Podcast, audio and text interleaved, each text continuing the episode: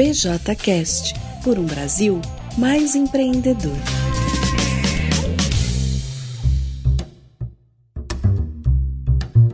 Fala galera, aqui é a Thay do time BJ e bem-vindos a mais um BJ Cash. Vivemos um momento em que trabalhar de forma remota é obrigatório e sabemos bem que isso pode acarretar uma série de desgastes e desalinhamentos para um time que não está acostumado a se comunicar se reunir e tomar decisões virtualmente, o que pode facilmente enfraquecer os laços e acordos que existem entre um grupo. Então, hoje, é, vamos conversar sobre como podemos formar e fortalecer o nosso time, mesmo não podendo estar presencialmente com ele. E para isso, trouxemos uma pessoa super referente no assunto para conversar com a gente. Ana Maíra, diretora executiva da Fundação Estudar. Ana Maíra, antes de começar, eu queria muito agradecer a tua presença e tua disponibilidade de estar aqui com a gente, conversando um pouco sobre formação de time. E eu queria pedir que, antes de tudo, você pudesse se apresentar e contar um pouquinho também da Estudar. Olá, Tainara. Olá, time da BJ e todo o MEG. Primeiro, muito obrigada pelo convite. É sempre um prazer essa parceria que a Fundação Estudar tem junto ao MEG. A gente sempre pode fazer coisas muito legais juntos e é um prazer estar aqui. É, contando um pouquinho sobre mim,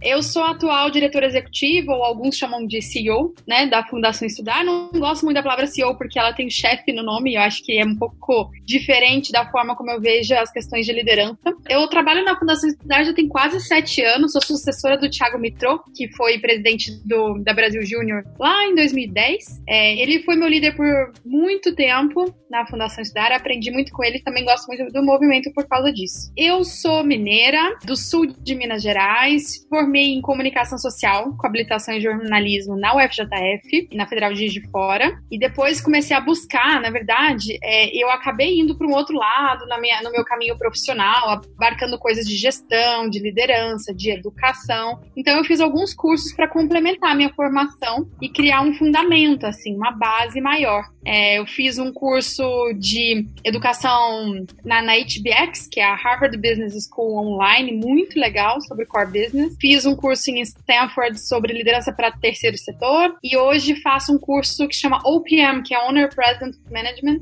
na, em Harvard também, e que são dura três anos. É como se fosse um MBA para quem já é presidente de organização ou donos, né? Ou fundadores. Então tem sido bem legal essa, essa, essa lado acadêmico assim que eu consegui e tenho buscado sempre me complementar na minha formação inicial. E acho que isso já diz muito também, né? O quanto que às vezes o nosso curso não determina a nossa carreira e o quanto as organizações estudantis como o MEG abrem um leque de carreira gigante pra gente, que possibilitam caminhos muito alternativos daqueles que a gente imaginava quando a gente foi prestar vestibular. No meu caso, foi algo similar ao MEG, mas é diferente, que foi a ESEC. É, durante a faculdade eu fiz parte da ESEC por quatro anos, então fui diretora de gestão de talentos, presidente local, depois diretora nacional de educação e desenvolvimento, e, e também foi uma experiência incrível, assim, que me formou muito enquanto líder. Essa é um pouquinho de mim. Perfeito.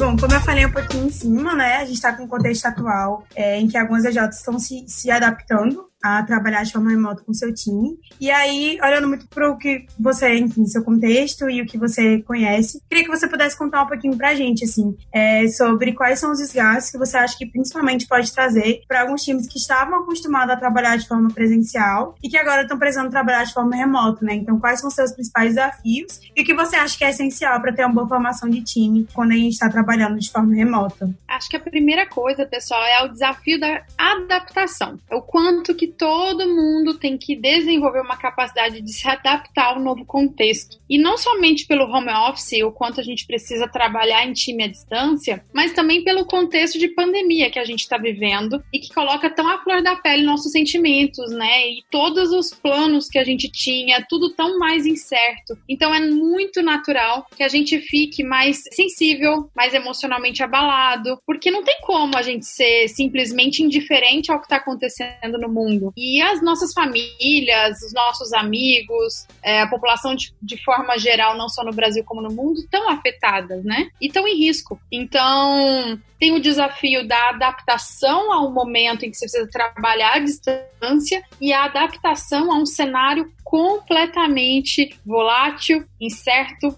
e complexo, que é um pouco do mundo VUCA, né, que alguns falam. Acho que nunca a gente foi tão exigido nesse mundo VUCA como a gente está sendo agora, na pele. Então, ligado à capacidade de adaptação, a gente tem duas, duas habilidades mais desafiadoras. Uma, inteligência emocional para a gente mesmo. A segunda seria a produtividade, né? Como que eu consigo gerar resultados, performar, entregar é, executar, entregar meus objetivos e minhas metas à distância, num contexto como esse, trabalhando mais sozinho. E isso tudo por causa de um contexto que a gente que estava muito acostumado a trabalhar em equipe, a falar, ouvir, tocar nas pessoas, então os sentimentos, os sentidos ali, eles já estão é, diferentes, né, do, do, do presencial para o virtual. E aí isso afeta o trabalho em equipe, a conexão que você tem com o seu time, o quanto você confia, por exemplo, nesse time. E aí, quando a gente está falando de um time novo, quando a gente está recrutando novos membros da, da EJ, quando a gente está fazendo um onboarding, isso tudo torna ainda mais difícil. Porque uma conexão de time, ela é reflexo de uma confiança que você estabelece nesse grupo. E a confiança, obviamente, ela só se dá através de muita comunicação e de muito conhecimento entre essas pessoas. Isso de uma forma mais geral. A gente pode entrar mais no detalhe daqui a pouco, mas acho que quando a gente também está tocando a rotina da performance do time, entram novos desafios para a liderança, que é, por exemplo, de observar e ter uma leitura de ambiente objetiva, né? E, e porque antes, quando você está trabalhando com o pessoal no dia a dia, você consegue ler melhor as pessoas, ver as reações, os comportamentos, a energia, um pouco da motivação, você lê não só do que a pessoa fala e escreve, mas, né, de todo esse convívio. E agora você não tem acesso a esses dados, a esses fatos, a essas percepções. Então, isso também dificulta para a liderança conseguir adaptar é, a sua gestão ao contexto que a equipe precisa e que a equipe está da forma como ela está reagindo. Então, outro ponto é que pra, é muito difícil também, não só você como líder está tendo um desafio maior de ser produtivo é, e de ter a sua inteligência emocional, mas o como que a sua equipe também é desafiador para ela ter essa produtividade, ter uma disciplina para conseguir executar e como que você pode criar rituais para que isso aconteça. Então, e por fim, a questão da colaboração, né? Acho que o trabalho em equipe é muito reflexo da colaboração que você tem também entre as pessoas e nem sempre a colaboração ela acontece em rituais formais de gestão. Claro Claro que pode acontecer, a gente pode criar reuniões específicas para isso, momentos durante o dia na agenda para essa colaboração acontecer virtualmente. Mas antes, ela acontecia de uma forma um pouco mais orgânica, que é às vezes em momentos informais em que as pessoas conversam, trocam ideias e percepções e dali surge uma inovação, por exemplo, ou elas conseguem se ajudar em seus desafios. Então, tudo isso torna bastante desafiador sobre como então a gente precisa nos autogerir, nos autoliderar, gerir e liderar outras pessoas e mais desafiador ainda, gerir e liderar membros novos que acabaram de chegar na organização e que não tem aquele histórico e aquela conexão com o time que o anterior que já, já tinha construído presencialmente. Ana Maíra, você tocou num assunto muito importante, que é recrutamento de seleção. E aí a gente tem muitas AJs é, que estão finalizando ou finalizaram é, o seu primeiro processo seletivo remoto durante esse período. E aí eu queria saber o que, que você acha que é essencial para que eles tenham um onboarding, para que eles tenham uma entrada desses membros bem feita de forma virtual. Ótimo, Tainara. Acho que a primeira coisa, pessoal, é, é saber que é possível, tá? É diferente de tudo que vocês já vinham fazendo, mas que é possível é não é à toa que existem times internacionais que só trabalham remotamente. Então, acho que vamos dividir em partes esse onboard. A primeira parte, vamos focar puramente em time. O time não é só a soma dos indivíduos, né? O que, que cada um consegue colaborar individualmente, com suas forças, com seu conhecimento. Ela, quando você soma, o time ele tem um poder muito maior que a soma desses indivíduos. E isso porque um time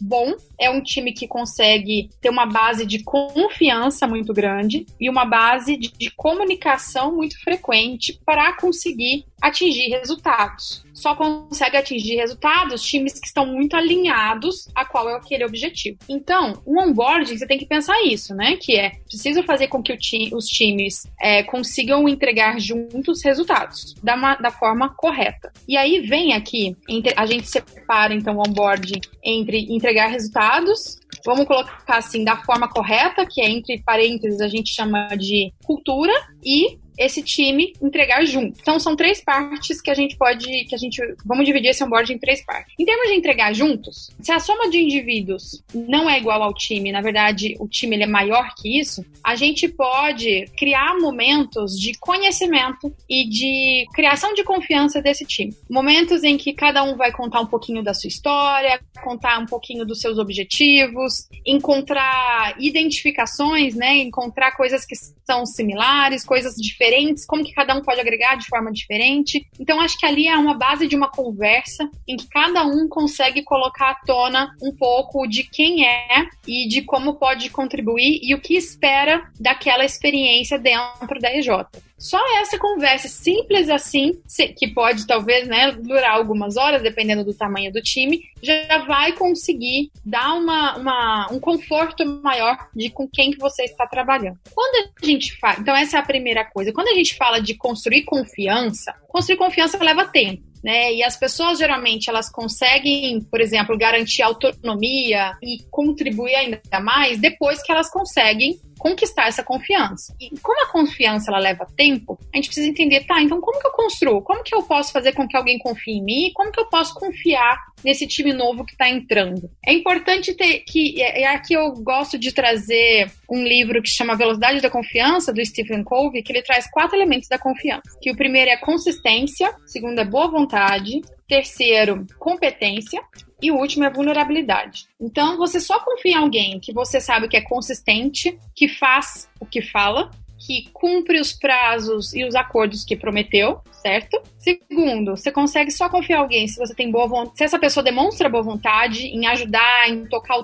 pelo todo, né? Em jogar pelo time e não só individualmente. Ela entende que o time e os objetivos da organização estão acima dos interesses e das motivações individuais dela. Então, a boa vontade tem a ver com isso. Terceiro, a competência. Então você só consegue confiar em alguém quando você se confia que aquela pessoa é competente, você sabe que ela é capaz de entregar um determinado resultado, que ela tem um conhecimento para aquilo e que ela vai fazer isso acontecer. E, entregar resultado também leva um tempo. E por fim, é, você só confia em alguém que também tem a sua vulnerabilidade, né? Que consegue admitir erros quando não quando erra, que consegue admitir que não sabe algo, algum, não sabe alguma resposta quando realmente não sabe. Então, uma pessoa é, que está disposta e que é vulnerável quando precisa ser. Então, quando vocês criam uma relação de confiança no time baseado nesses quatro elementos, numa comunicação contínua e em conhecer o seu time e criar esses laços, é uma forma de tentar entregar juntos e é uma forma que dá para organizar um onboarding, uma agenda muito bem feita para isso acontecer. Não adianta, porém, ficar só no onboarding, essa parte de fortalecimento de time. É claro que tem que ter uma rotina depois na entrega, né? E talvez essa rotina se dê, por exemplo, através de momentos informais. Esse é um desafio também do meio online, né? Nem sempre a gente vai e marca um café online, um almoço online, um happy hour online. Por que não criar esses momentos em que não existe uma agenda, não existe uma pauta, não existe um PPT para apresentar e uma decisão a ser feita, mas existe simplesmente uma interação entre aquelas pessoas. Então não deixem de fazer isso, não somente no onboarding, como também ao longo da, das semanas, enfim, ao longo do tempo que a gente estiver trabalhando online. Tudo que eu falei até agora foi só sobre entregar juntos. Né, que é a parte do time do onboarding. Entrando na segunda parte do onboarding, eu recomendo muito falarem sobre entregar resultados. E aqui aqui tem muito a ver com alinhar todos os membros novos sobre a visão da organização e a missão dela e como que são as metas e os objetivos daquele ano. Isso é muito desafiador porque o contexto de pandemia fez o nosso planejamento, que a gente levou alguns meses, às vezes ser jogado no lixo ou colocado à parte para a gente também adaptar. Aqui na Fundação Estudar, por exemplo, a gente tinha feito um planejamento super completo por quatro meses. Começou a pandemia, a gente teve que mudar todos os produtos, mudar a operação, descontinuar produto, revisar a, o orçamento inteiro, realocar pessoas, dependendo do, do se, a, se, a, se o escopo delas tinha sido diminuído ou não. Então, antes de fazer um onboarding falando sobre essa visão, a missão e as metas da organização para o ano, é muito importante que a liderança tenha tido um trabalho anterior sobre a adaptação do planejamento frente à pandemia, ok? E aí, indo para esse alinhamento com os membros novos, Acho que a primeira parte é qual é a missão da organização e por que, essa missão continua sendo importante no meio da pandemia? Ou até uma pergunta diferente, por que ela é ainda mais importante no meio da pandemia? Na Fundação Estudar, por exemplo, eu digo que para a gente desenvolver, desenvolver futuras lideranças no país é ainda mais relevante, porque o que a gente precisa de momento, em momentos complexos como esse são jovens e líderes que consigam tomar decisões, serem protagonistas e contribuírem para uma transformação positiva. Não é à toa que a gente tem várias pessoas da nossa rede que têm tido projetos muito legais é, frente a todas as consequências que o coronavírus tem trazido. Então, esse é um exemplo aqui para trazer para vocês do porquê que o seu time tem que continuar alinhado e motivado, sabendo que a missão da organização é tão ou mais importante agora do que era antes. E aí vem uma questão de visão. A visão é onde a gente quer chegar, né? E dali se desdobram metas e objetivos. Um time tem que estar muitíssimo alinhado e remando muito com, com na mesma agilidade ali e para o mesmo sentido todo mundo. E isso daqui é um ponto, um dos mais críticos, assim, porque a equipe ela precisa se sentir parte daquela visão, ela precisa entender, cada um, cada membro novo precisa entender qual é o papel dele para que aquele todo seja entregue. Se ele não entender qual é o papel dele, ele vai se sentir inútil, impotente, pequeno, aquela experiência não vale tanto a pena. Então, clareiem qual é a visão, quais são as metas, quais são objetivos, os objetivos e clareiem qual é o papel individual das pessoas e o papel das áreas. Todo mundo tem que estar voltado para o mesmo barco, né? Voltado para o mesmo, tocando o barco no mesmo sentido. Isso é essencial.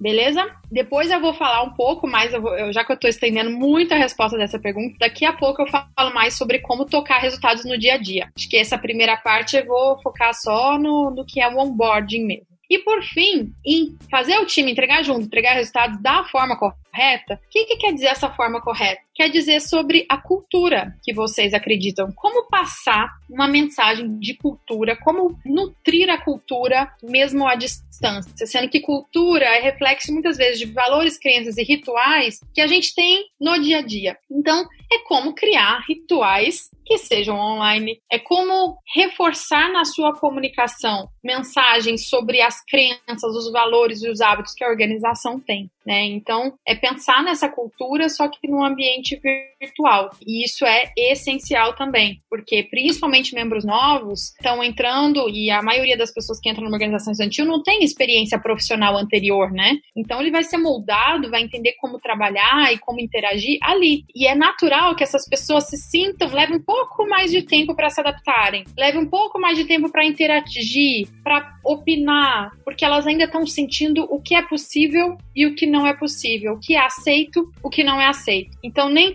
às vezes as pessoas elas deixam de se comportar de uma determinada forma porque elas não sabem se aquilo pode ser feito. Então, o óbvio, ele precisa ser dito numa cultura. Ele precisa dito, né? Mas não só dito, mas também exemplificado, frequentemente falado e, e reforçado. Isso é muito importante. Cultura não é só o que fala, é o que a gente vive. Então, não deixem de fazer isso no onboarding de vocês. Acordos, como é o dia a dia, o que, que espera de você, o que não espera de você, o que pode, o que não pode. Aqui na Estudar a gente tem um ritual de cultura muito legal também, que uma vez por mês a gente fala sobre os princípios de trabalho que a gente tem, que basicamente são reflexos da nossa cultura. E aí, todo mês, um membro da equipe decide um princípio em que ele vai reconhecer outra pessoa de um comportamento que ela teve naquele mês, que é exemplo da, da cultura. Então, a gente tem nove reconhecimentos por mês, é, baseado em cada princípio. Então, é um pouquinho disso aqui sobre a parte de cultura organizacional. Então, é assim, gente, um onboarding muito bem feito, vai levar aí algumas horas, é interessante que seja distribuído em algumas semanas. Não adianta fazer um onboarding que você vai botar todo mundo para falar 12 horas seguidas durante cinco dias consecutivos. Ah, que matei o onboarding na primeira semana. Não. Tenta espaçar ele um pouquinho e ir trazendo os temas de uma forma em que as pessoas vão conseguindo assimilar, dado que é muito, muito conteúdo tudo. Outra coisa é vocês conseguirem criar não só parte do onboarding ser falado em palestras, mas criar momentos de interação em que essas pessoas consigam executar um pouco juntas também. Assim como no processo seletivo vocês podem ter feito algumas dinâmicas de grupo, podem fazer também alguns desafios de dinâmicas online. É, existem jogos online que dá para fazer isso. Então, como que as pessoas sentem um pouquinho essa execução e um pouco desse feedback, já que elas podem trocar nessas primeiras semanas. Você está ouvindo PJCast por um Brasil mais empreendedor. Ana Maíra, você falou um pouco sobre alinhamento é, no processo de onboard, né, no processo aí de entrada de um novo membro na EJ. Mas conversando com a rede, a gente percebeu que também é um dos grandes problemas. Alinhamento e sinergia em times até que já estavam formados, assim, pessoas que já estavam há mais tempo na EJ. Estão sofrendo esse problema também. E aí você pode falar um pouco sobre como é que a gente pode manter esse alinhamento e sinergia no dia a dia da EJ? Sim, claro. Acho que a primeira coisa, Tainara, é que comunicar demais é melhor do que comunicar de menos num momento como esse mesmo que você seja um pouco mais repetitivo. Então, algumas coisas a gente vai ter que repetir semana a semana sobre visão, sobre meta, sobre o objetivo da organização e criar ali rituais frequentes para isso acontecer. Então, ter uma rotina de gestão com o seu time é muito importante, né? Desde o presidente da EJ com a EJ inteira. Aqui na Fundação Cidade eu faço isso uma vez por semana, com os recados gerais, é, com os reconhecimentos necessários, com a comunicação sobre as decisões, momentos para tirar dúvida, enfim a rotina ali de uma reunião semanal com todo mundo da equipe. Segundo, é a, são as áreas. Existe também uma rotina semanal com a área, do líder da área com todo. Depois, uma one-on-one. E aí, acho que cada um vai ter uma frequência. Tem muitos que fazem semanal, mas tem outros que seriam mais quinzenal. Então, garantir que a organização inteira continue com esses com essa rotina de gestão para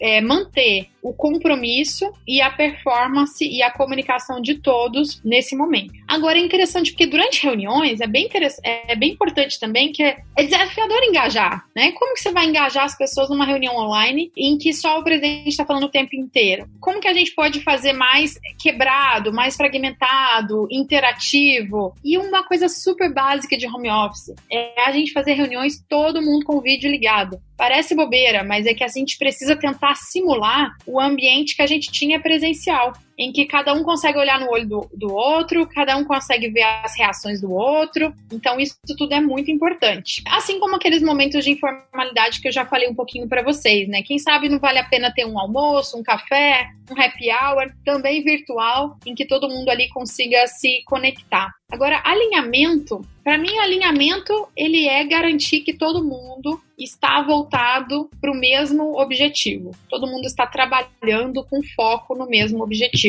Então, aquela papo que a gente falou ali na hora do onboarding, que todo mundo sabendo o seu papel, o seu escopo, sua meta, seus indicadores, como contribui para esse momento de pandemia, como que todo mundo ali vai dar um reporte diário ou semanal sobre o que fez para conseguir garantir que o bumbo está sendo batido, né? E que está todo mundo remando para o mesmo lado. Então isso é essencial. Não sei se todas as EJs já têm, mas é, o, os canais de comunicação eles precisam estar tá muito claros, né? Então é, aqui na cidade a gente usa o Slack, então o Slack ele é dividido em grupos e canais, não só por área, mas também sobre temas e garantir que essa comunicação flua e seja organizada é muito importante. É, porque tem vezes que você vê que o time tá falando no WhatsApp, no e-mail, no Slack. Não, mas calma aí, vamos, vamos organizar isso tudo aqui e vamos manter essa frequência de comunicação. Bem, já se caminhando um pouquinho para o final do nosso podcast, um dos grandes problemas enfrentados, além dos que a gente já comentou, é o de desempenho. É natural que o desempenho do time caia quando passamos por um momento de adaptação, mas é algo que as empresas juniores estão sentindo muita dificuldade de manter o desempenho da EJ,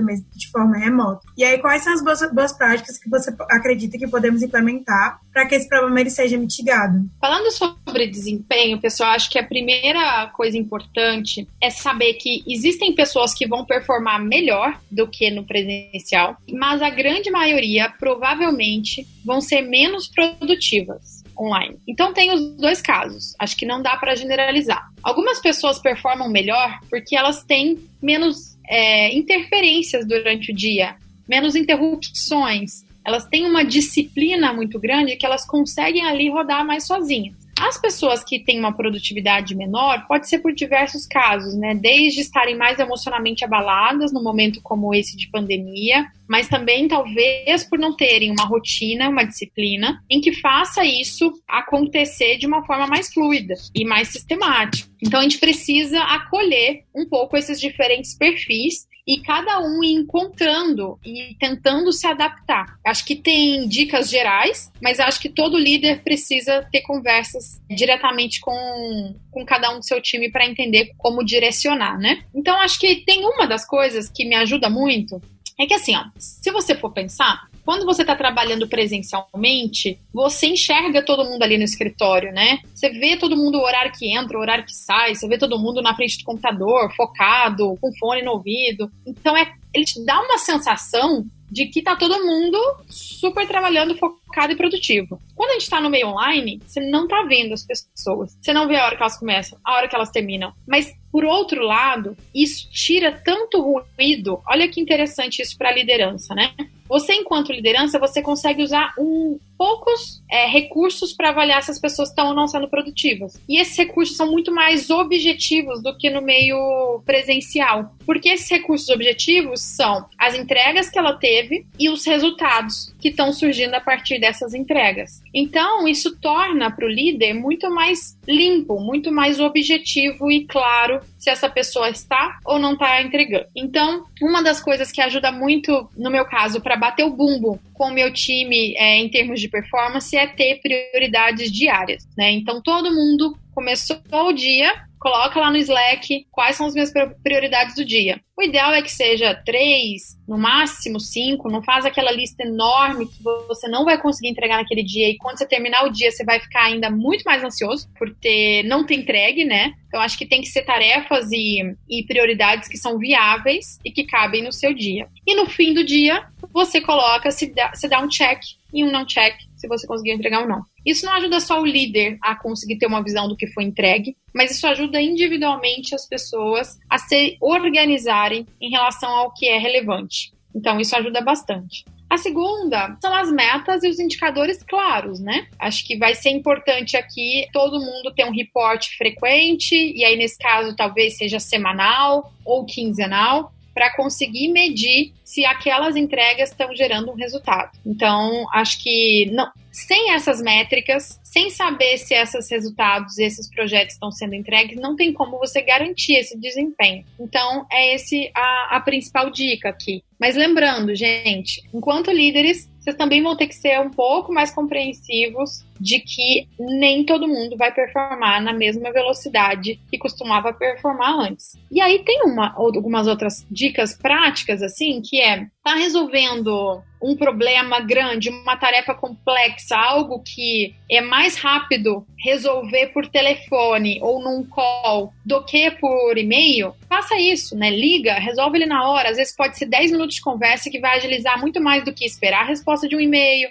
esperar a resposta de uma mensagem. Então, crie esses artifícios também. Não fique preso só a um canal. Para problemas diferentes, existem diferentes meios de resolver aquilo. E, claro, né, depende também com quem você vai resolver isso. Então, é você ir adaptando e sentindo. E cada um precisa, claro, né, observar como que está sendo os seus dias, observar onde está tendo mais dificuldade, e aí você pode ter uma, uma conversa contínua com seu time. A área de gente precisa estar tá atento à segurança do time como todo, à saúde, há outros aspectos emocionais e financeiros, inclusive, que podem estar afetando o restante da equipe. Poxa, quantos pais e mães de alunos do, do MED, por exemplo, estão perdendo emprego? Será que isso vai afetar o dia a dia? Será que esse jovem do MED vai ter que buscar um estágio remunerado para contribuir com a, com a renda da família? Talvez alguns sim. Então, quando, enquanto a área de gente conseguir ir mapeando essas possibilidades, vai também criando, é, é, né, tendo informações para conseguir tomar decisões e ter um suporte maior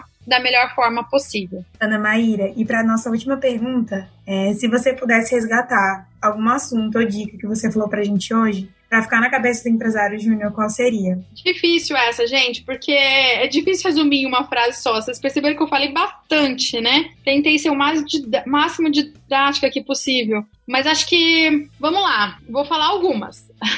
Liderança é atingir resultado com pessoas do jeito certo. Então lembrem-se que para um time performar bem, ele vai precisar criar bons rituais para que a confiança e a comunicação seja contínua, vai conseguir, vai precisar ter uma visão e metas e objetivos muito claros para todo mundo remar no mesmo barco e vai precisar continuar nutrindo a cultura da sua EJ de forma que todo mundo comporte, performe e acredite naquilo que é necessário acreditar para fazer do melhor jeito possível. Perfeito. Eu queria agradecer só mais uma vez essa participação. Eu tenho certeza que vai ser um conteúdo aí que o pessoal vai estar tá consumindo e vai estar tá aprendendo muito com vocês, que são referência em formação de, de líderes para o Brasil. E é isso, só queria agradecer mais uma vez a participação de vocês nesse BJ Cash. Obrigada, Tainara. Obrigada, BJ e todo o MEG. Lembrem da importância de vocês nesse momento de pandemia. O Brasil precisa de jovens protagonistas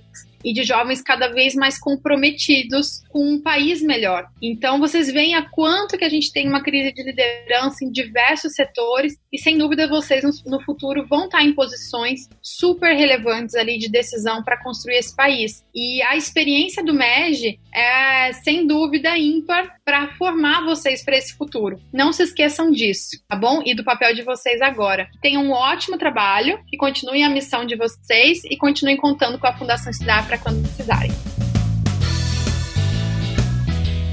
PJCast por um Brasil mais empreendedor.